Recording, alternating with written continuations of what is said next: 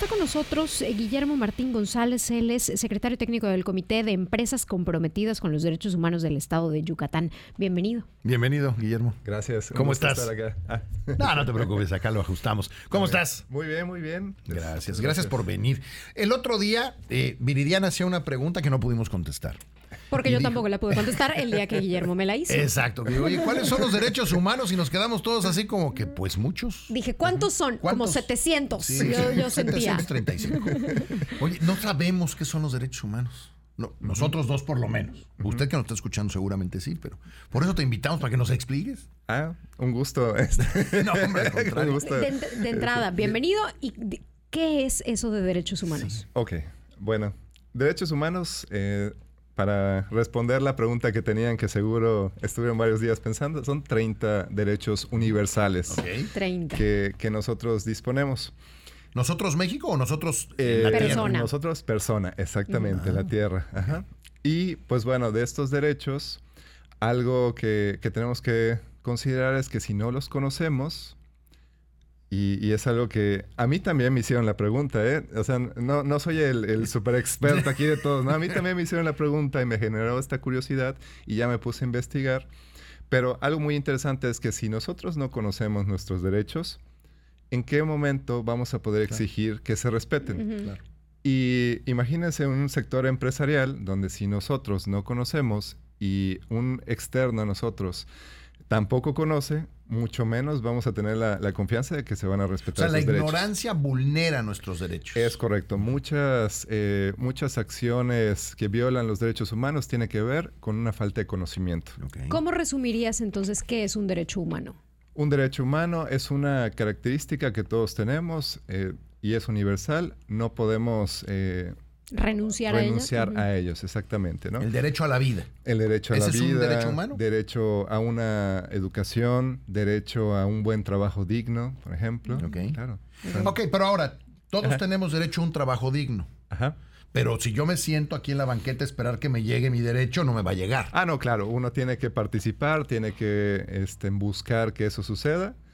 Y justo eso es lo que estamos promoviendo. De hecho, hay un distintivo de empresas comprometidas con derechos humanos que nace de Chihuahua y Chihuahua eh, comparte su, modelo y aquí en Yucatán, la Comisión de Derechos del Estado de Yucatán, la CODEI. La CODEI, exacto, ya saca este distintivo y lleva aproximadamente como un año más o menos por allá y se han inscrito varias empresas. ¿Qué garantiza un distintivo de estos? Pues bueno, para comenzar, son siete ejes que se van promoviendo temas, por ejemplo, inclusión laboral, cuidado del medio ambiente, eh, temas referentes a, toda la parte laboral que sea, pues ahora sí que correctamente eh, entendida. Y de ahí hay una evaluación. Esta evaluación lo que hace es que llega a la comisión, te hace un autodiagnóstico de cómo estás y ya te da un panorama de cuáles son tus áreas de oportunidad. Esto es muy importante. O sea, ¿en qué la estás regando? En qué la estás regando, exactamente. ¿En qué no estás cumpliendo? En pocas palabras. Es muy educado, pero es en qué la estás regando. Así es, ¿no? Y esto está muy enfocado a empresas que quieren eh, ser muy competitivas porque, por ejemplo, hay algunas empresas que dicen, oye, el tema de derechos humanos ¿Qué tan estratégico es que yo lo lleve o que no lo lleve? Porque si empiezo a hablar de este tema, ¿qué tal si me empiezan a... sí, me sale contraproducente. Claro, te puede salir contraproducente. Pero imagínate qué tristeza decir, vamos a hablar de derechos humanos en una empresa y decir, ay, no sé, porque qué tal que me sale contraproducente, está bien triste eso. Sí, no nos conviene, ¿no? Imagínense qué, qué triste. Exactamente, no nos conviene, pero porque es una falta de conocimiento. Claro. Hay un término muy relacionado a los derechos humanos que es debida diligencia. ¿Y qué, es, eso? Due diligence. Fíjate, yo lo conozco en inglés, pero no en español. Due diligence, exactamente, ¿no? En resumen es estar listo para cosas que no quieres que te pasen, pero sabes que te van a pasar y necesitas un plan para resolverlo. Okay. O sea, en, resumen, ¿no? Cosas que no quieres que te pasen, pero, es posible que pasen o van a pasar y necesitas un plan. Exactamente. ¿no? Entonces, desde ahí, ejemplo, ¿no? Pueden haber más multas ambientales porque cada vez somos más, se usa más el agua, o etcétera, ¿no? Si tú no tienes un plan para cuidar ese recurso, para enseñar a tus colaboradores a que cuiden ese recurso, pues bueno, el día de mañana, mientras tú tratas de resolver cómo solucionar esto, otras empresas, tu competencia, ya lo habrá este, Una pregunta, en, cuando, cuando te metes en esta dinámica que a nosotros como empleados nos parece muy buena, desde luego, porque además siempre va a ser a favor de nosotros, ¿qué pasa con aquellas empresas que no pueden cumplir con todos los derechos? Déjame suponer, ¿la equidad es un derecho humano? Sí, claro. Entonces, resulta que nosotros tenemos una empresa en la que pues parte del trabajo es muy físico, en extremo físico y agresivo con la salud, y contratamos puros hombres. Gastón Larmbarrianco. Exacto. Entonces, eh, lo digo, me estoy yendo al extremo, que puede sonar ridículo, pero en esa empresa no se está cumpliendo un derecho humano. Y eso sería motivo de que yo como empresa diga, no, pero es que nosotros no vamos a cumplir con uno de los 30 derechos humanos, que es la equidad. ¿Podría llegar a pasar eso? estoy en el extremo, quiero irme al extremo. son extremos, ¿no? Pero está bien, vamos a, pensar que eso sucede. Lo importante aquí es identificar, o sea, que se cumplan los derechos. A veces... Eh, hay como estas cuotas de, género, por ejemplo, hablar de un porcentaje que se tiene que contratar que sean mujeres, mm. y no necesariamente ese es el camino que se tiene que seguir. Lo ideal es de los diferentes trabajos dar las mismas oportunidades. Por ejemplo, si un director o el puesto directivo está allá, tanto un hombre como una mujer tienen la misma posibilidad de poder obtener ese tipo de, de, de, rango. De rango, exactamente. ¿Qué es buscar por ahí? Si hay trabajos donde es demasiada acción física, dependerá mucho de la persona, de la mujer, si dice sí quiero participar o si no, la verdad es que a lo mejor no van a poder entrar en, en Lambardi.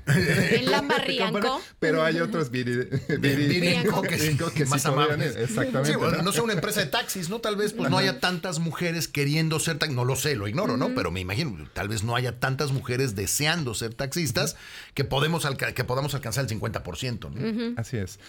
Pero algo muy, muy interesante que comentas, ¿no? O sea, ¿qué tanto podemos eh, dedicar o ver esta parte estratégica de negocio? Y desde un punto muy, muy coloquial, te puedo decir, nosotros como personas, el tiempo es lo más valioso, ¿no? Dedicamos tiempo a las cosas que son más valiosas para nosotros. Ejemplo, familia, amigos, hagan este ejercicio y también al público, ¿no? ¿Tú cuánto tiempo le dedicas a los que son importantes para ti?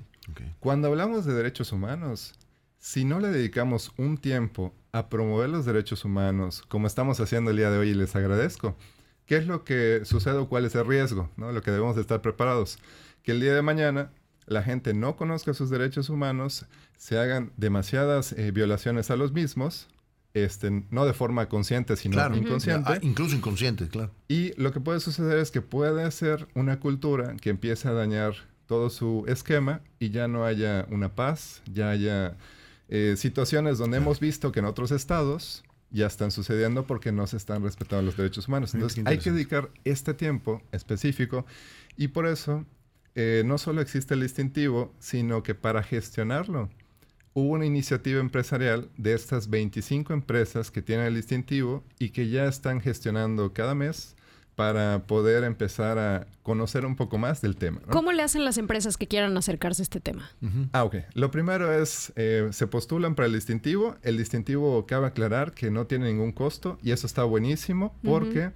Hay otros distintivos que sí representan eh, una inversión. Una inversión económica que para una pyme, a lo mejor hablar de unos 10 mil o 16 mil pesos, sí le mueves un poco, ¿no?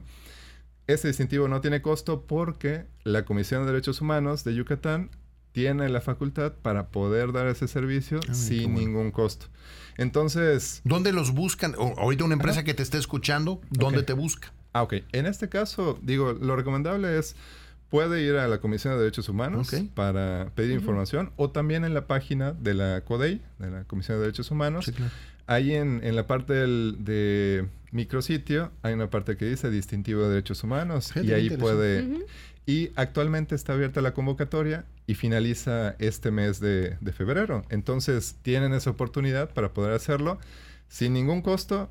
Tienen una autoevaluación, se vuelven muy competitivos y posteriormente pueden incorporarse a un comité donde van a escuchar a lo mejor eh, prácticas de una empresa pequeñita que a lo mejor eh, recolecta, no sé, este, en las tapitas para buscar una silla de ruedas. O una empresa que ya eh, produce... Genera este, utilidad ya. Genera utilidad, este, tiene una planta para procesar todo el PET y volver a generar botellitas que consumimos, ¿no? Sí claro. sí, claro, claro, claro. Entonces todo eso, pues, sí, claro. van aprendiendo buenas estrategias y buenas prácticas. Pues yo creo que es una buena práctica y una buena idea como empresa, ¿no? Sí. El, el asegurarnos de cuidar los derechos, los derechos humanos. Guillermo, te vamos a tener que volver a invitar para que nos platiques de todos y cada uno de esos 30. Ojalá la próxima vez cuéntanos los 30. O sea, decir, a ver, estos son tus 10 favoritos, porque por el tiempo igual y no. Ah, claro, los favoritos. Eh, tus favoritos. son 30 derechos, ¿eh? Del tamaño de el derecho a vivir, el derecho a la educación, el derecho Yo a la pensé salud. Que eran más. Yo, yo, a mí se me hace mucho. Estoy tratando de pensar en qué más quiero. Comer, techo, ropa, comida. Yo dije 100. Tengo 100 no. derechos.